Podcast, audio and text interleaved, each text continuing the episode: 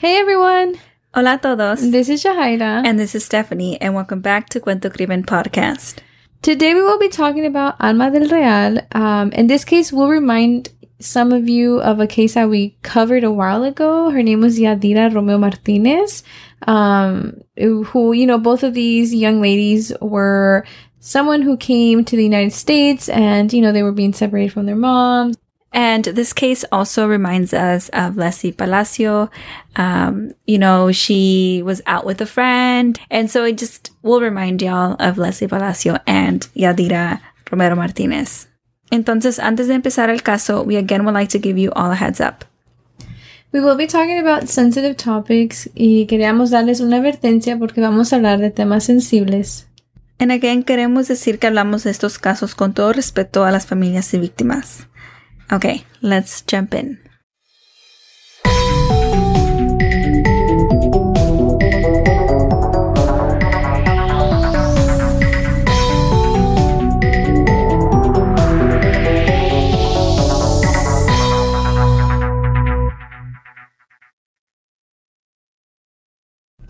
Alma del Real uh, was a beautiful young woman y ella desapareció el 12 de abril del 2015. But her story doesn't start there. Yeah, as always, we begin with talking about Alma, um, or the person that we're talking about. Um, and in this case, Alma. She was born um, October 15th, 1992. She was born in Mexico and moved to the United States at a very young age. She moved to South Bend, Indiana, and lived with her grandparents. And she was very loved and liked by her family and her friends. And um, you know how we said before, she was just a young, beautiful girl that got attention. Um, like not only was she beautiful on the outside, but she was also beautiful on the inside. Ella era muy trabajadora. Um, incluso estaba trabajando at the Wells Fargo Bank y recientemente había tomado una promoción, which you know is very exciting for anyone. Um, so it was just like a lot of good things coming into her life. But unfortunately, el 11 de abril del 2015 su vida cambió. Ella salió esa noche, you know, de fiesta. She was out for a night of fun. No different from what most of us do. She went out to dance and have a few drinks.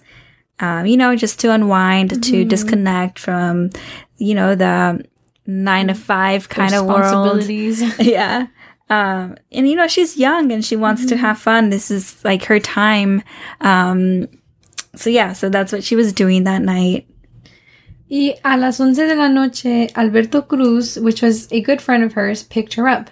And these two had been friends for a while now, about roughly two years of friendship. So it was, you know, a pretty stable friendship between them. Yeah. Um, long enough, but also short enough. You know, like true. I feel like you you don't necessarily know the person very well. That's true. Right? Um, and so um, they headed towards Brothers Bar and Grill. Alma had other friends waiting for her there, but it's not so um, sure that Alberto knew that more people were going. Mm-hmm. Um, so, you know, we just need to kind of state that because it seems like Alberto may have thought it was a date. Mm-hmm. Uh, but Alma had other plans. Uh, you know, she was more like getting multiple friends from different groups, like hanging out together, yeah. you, you know? It was like a group like for her it was like a group thing pero para él era más como dijiste tú a date you mm-hmm. know um, or at least that's kind of like the impression that we got when yeah. researching and so after brothers bar and grill they headed to studio Roomba, uh, which is a nightclub in South Bend, Indiana. And Alma had actually previously worked there. And so she knew some of the workers, you know, they were her ex coworkers, and she was just very familiar with the place. Desde cuando llegaron, el security guard notó el comportamiento de um, Alberto, and he said that he just seemed very upset toda la noche. He was kind of like fixated on Alma the whole night, and uh, eso fue algo que la seguridad notó. Mm-hmm. And you know, for someone like a security guard que está viendo, um, you know, all these people coming in, pero que él se acordó y notó que Alberto was looking at Alma some kind of way, I feel like he was deep in there feeling whatever he was feeling, you know? Um, entonces Alberto y Alma no eran novios, so you know, let's make that really clear. Ni tampoco estaban, you know, tratando, like they weren't dating or anything. Ellos nomás eran amigos. Um, y Alma pensaba que la amistad era mutual, you know? Um, and I feel like a lot of women have experienced that. Like you Mhm. have male friends and then they just automatically, you know, think that you guys are more than friends. But it's like, Yeah. yeah, no, we're, you know, so I don't know. I feel her. yeah. You know, it is possible to have male friends. Like, right? Yeah. you know, like, like, can we make this a thing? You know, like, can we just all Normalize agree? Um, and also like Alberto was in a relationship. So con más razón, like it was just a friendship to Alma. And, you know, so Alma was doing her thing, you know, she's at the nightclub, she's enjoying herself, she's dancing, she's talking to other guys. I mean, she's single y no tiene obligación, mm-hmm. you know? Pero como que Alberto le molestaba que Alma era muy sociable, que estaba bailando, am, y él como que yo creo que sí pensaba que iban a estar ellos los dos juntos en una cita, am, y le molestó mucho que ella estaba ahí hablando con otros muchachos, and um, but like again, he's in a relationship, so He had no right to tell her Like, what to do. why are you like mad about it? You know, Yeah. like, you're in a relationship. Oh man, sorry. so Daisha, uh, a friend of Alma, told authorities that Alma actually pulled her to the side that night, and that they spoke about Alberto, and that they felt how like the vibe that Alberto was giving um, was like that he wanted to be more than friends, you know. But Alma again, she did not see him like that. Ella nomás quería una amistad. And I feel like we've all been there where like a friend pulls you to the side or or you pull a friend to the Oh. side and like you know like hey are you noticing like you know like yeah, you know it's just kind of like um a thing that girls yeah. do you and know? it's just crazy because like. I don't know. I feel like girls always know. yeah You know, we always know. We always pick up the vibes. it's like are you seeing what I'm seeing I am. you know, sometimes you don't even have to say anything. It's just like you look at me and I'm, I already know what stuff's gonna yeah say. So, exactly you know. Um, and so the night comes to an end and, you know, they all head out. And Alberto was Alma's ride back, and so he took her home and he dropped her off at around 3.30 in the morning.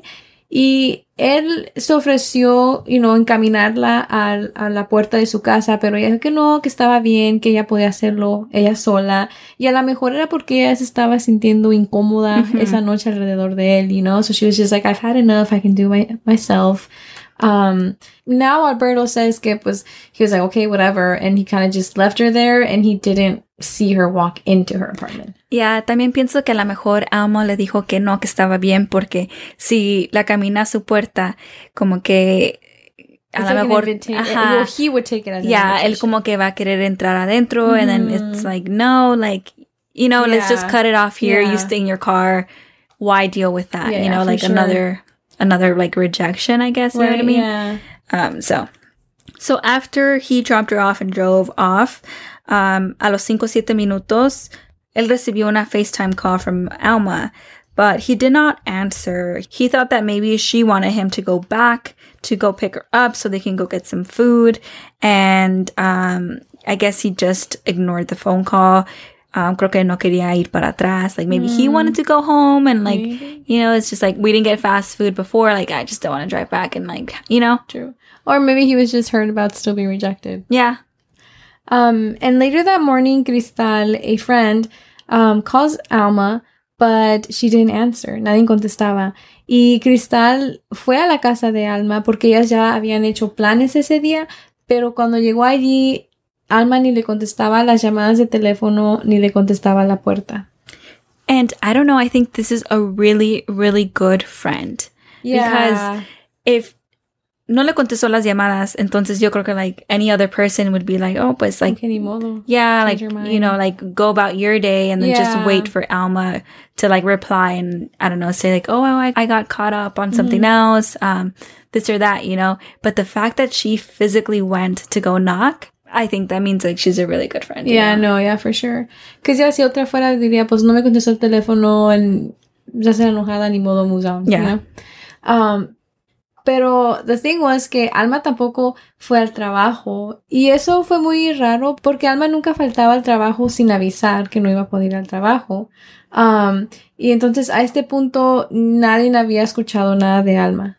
Y también estaba muy raro porque también no estaba um, activa en sus redes sociales and uh, that was something that she would, you know, frequently post and Yeah. so it was just like a lot of red flags that something Yeah. was going on.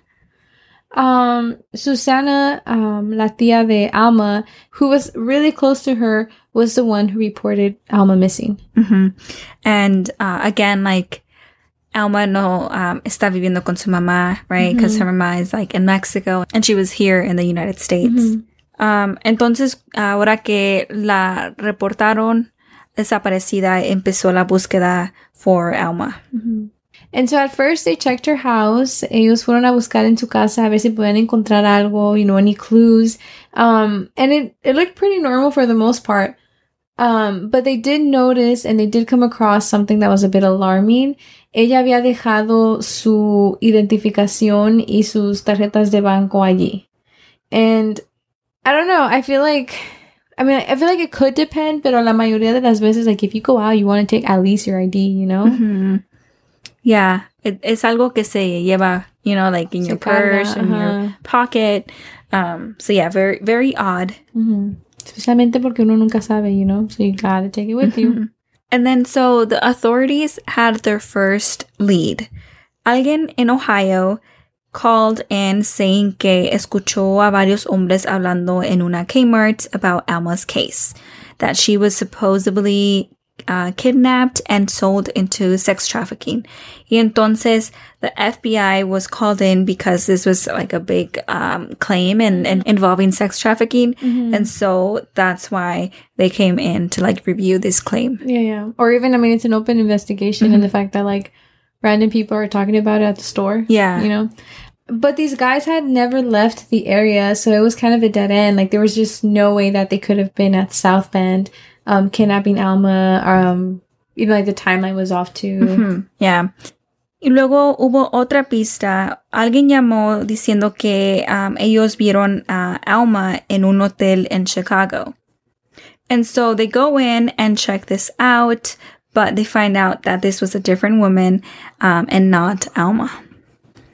So then, you know, they're kind of back to square one. And so they go back to la persona, you know, that was last seen or known to be with Alma. Um, nothing was really pointing to Alberto. No había evidencia, pero sí lo entrevistaron y él estaba cooperando y dijo la misma historia um, de la que nosotros sabemos, pero esta vez un detalle de su historia cambió. So habíamos dicho que um, él ignoró la llamada, um, la FaceTime call que Alma le hizo a él um, by choice. Like, él quiso ignorar la llamada. Pero esta vez que fue entrevistado, él cambió un poquito los detalles y dijo que él no escuchó la llamada porque el volumen de la radio estaba muy alto. And so this was a bit suspicious to authorities because, you know, it was just that detail, like very minor, but, you know, it's like you have to pay attention to these things. Yeah. And so they chose to dig a little more.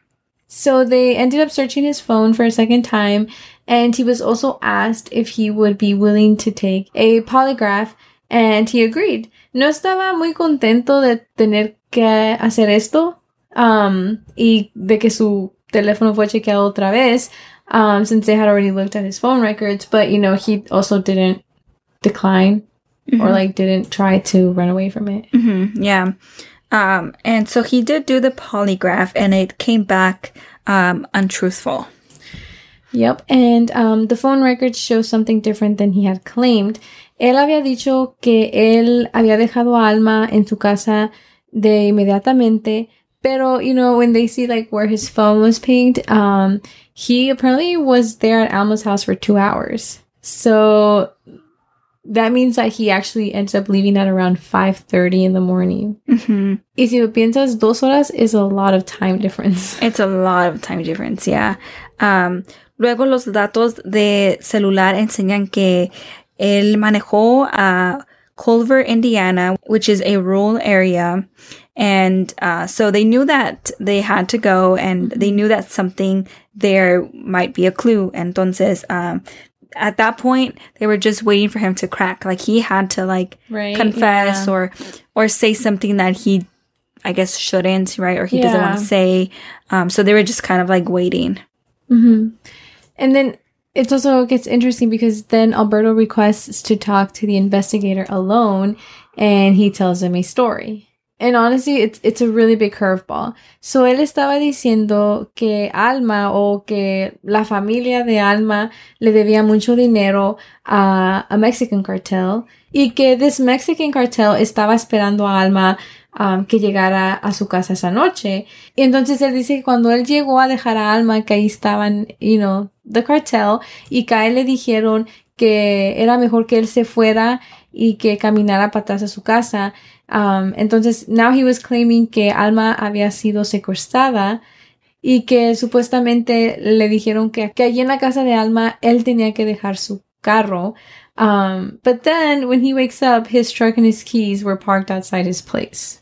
Like, if you think about it, how did his car get there? He- Like, no dijo que él fue a recoger su carro, dijo que él despertó y su Y carro ahí ahí. estaba. Entonces, el, you know, the Mexican cartel is gonna drive his car, leave it parked No. outside his house for his convenience. Like, no. No, Like, if, if, okay, say que esta historia era de verdad, you know, their main target was Alma, they could care less about whose car it is and, like, returning the car. Yeah. Like, it's a Mexican cartel. yeah. They don't have time for that. So, it makes no Um, sense. It makes no sense at all. So, and, and then the investigators knew that. And so los investigadores nomás estaban esperando que él diga algo de, de Alma, right? And so they just kind of decided to straight up ask him. They asked Alberto to take them to her body. And he said, okay. And so they let Alberto drive them to the location. And they drove a long drive, like about 45 minutes. At some point, they thought that he was just playing around and messing with them. Um, but they eventually end up at a very rural place. And honestly, lo que leímos de este lugar, um, it would have been really hard for anyone to come across a body there, like randomly walking or hiking. Like, it's just not a place that people do that there. Yeah, and so he was like leading them and showing them, you know, the way that he drove that day. And so as he's driving, the investigators are also noticing that the, you know, the drive and like las áreas donde van pasando makes sense because his records, like his phone records, also pinged him around that area as they go by. So it's mm-hmm. like it's making sense, it's adding up. And on May 20th, 2015, the search ends. Encontraron el cuerpo de Alma in a wooded area near Queens Road in Culver. They found the body badly decomposed, face down. They concluded that she was killed, but the manner of death, like they couldn't figure it out because of how badly she was uh, decomposed. And they couldn't know if she was sexually assaulted as well.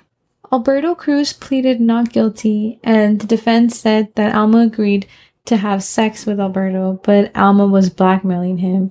Ellos dijeron que Alma le estaba pidiendo dinero a Alberto o que ella le iba a decir a todos que él había violado y que también le iba a decir a su novia que, um, que él y ella tuvieron relaciones sexuales. Um, but he said that he didn't have that kind of money that she was asking for. hmm And then that that whole conversation led to an altercation, um, like physically, and that she fell and hit her head. And then um, he noticed that she had no vitals, but he wanted to like protect himself, I guess. And uh, then he proceeded to choke her um, after she hit her head. Y luego él decidió deshacerse de su cuerpo. But when they did the autopsy, they found no sign of a head injury. So that means that she couldn't have hit her head as he was claiming. And so, you know, when they um, are looking through the crime scene, no DNA was linked to him. Like they found no DNA on it, but it was, you know, kind of too late for Alberto porque él ya había admitido que, you know, he strangled her. Ujú. Y también creo que revisaron su troca para ver si había, you know, unas pistas allí. But they didn't really find anything. And I think that has to do with the fact that he had six weeks to clean up. And so by the time the authorities um, revisaron la troca, yo creo que él ya había limpiado. Yeah, demasiado tarde. Mhm. And well, at the end of the day, Alberto Cruz was sentenced to 60 years. It is believed que él quería estar con ella en una relación, but he was too angry because he just couldn't have her. like it fills me with anger when I hear about these type of cases like that the man just feels so entitled to taking her life because she simply said no. Yeah, like I don't know, there's just like so many other women out there. Right? It's Like, it's don't get like hung up on someone. exactly like it's really not that big. I don't know, it's just like some people just take rejection so personal Mhm. and it it shouldn't be that way. Yeah. You know? Like como dices tú, there's millions of people in this world like I don't know. Yeah. It's just it makes me so mad. It makes me so sad. Yeah, to to lose your life for a reason like this. Yeah. It's not fair. I mean, not- not, none of them are fair, you know, Yeah. but it's just, it sucks. Like, Yeah. and you know, like at the end of the day, también Alberto was a friend, you know, he was Alma's friend. He had no criminal record. And so when Alma's family and friends found out that he was the one responsible for her death, um, se quedaron sorprendidos. Estaban en shock porque, you know, él estaba ayudando a buscar a Alma. Él se hizo pasar como su amigo, you know. Apparently he was very, like, sad. He was grieving. Yeah. But, you know, he was the one that caused her death. Um, y este caso los recuerda un poco del caso de Leslie Palacio porque ella también salió you know, a tomar unas copas con su amigo de infancia. Esa. Ese caso eran amigos de años y años y años. Entonces, um, pues a veces no se sabe, um, puedes tener una, una amistad corta de dos años como Alberto y Alma o una amistad mucho más, más larga como la que tuvo Leslie Palacio en Yeah. Eric Reingold Ibarra. Entonces, like, no se sabe, you know, like, uno nunca sabe.